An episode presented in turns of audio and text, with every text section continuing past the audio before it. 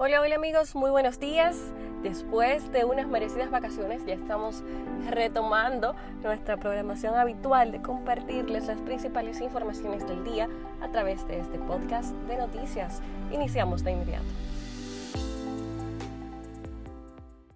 Iniciamos hablando sobre los Juegos Olímpicos de Tokio y no precisamente por una medalla, pues el número de contagios de COVID-19 acumulados entre todas las personas participantes en los Juegos Olímpicos de Tokio asciende a 430, tras sumarse 26 nuevas infecciones este domingo, el mismo día en que se clausura el evento.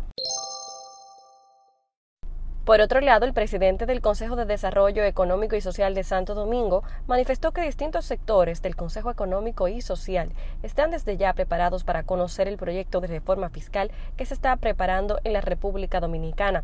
Se vale destacar que el ministro Miguel Seara Hatton se expresó y dijo que ya lo están preparando, o sea que nosotros estamos preparados en el CES para recibir el proyecto, manifestó el presidente del CODES.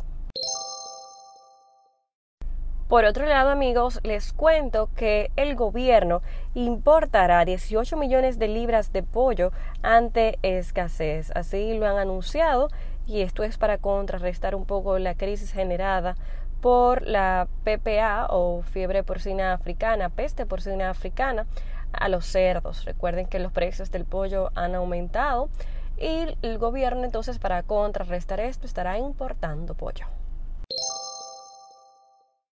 Bueno amigos, y a partir de hoy el Distrito Nacional y la Alta Gracia quedan fuera del toque de queda, pero baja la vacunación.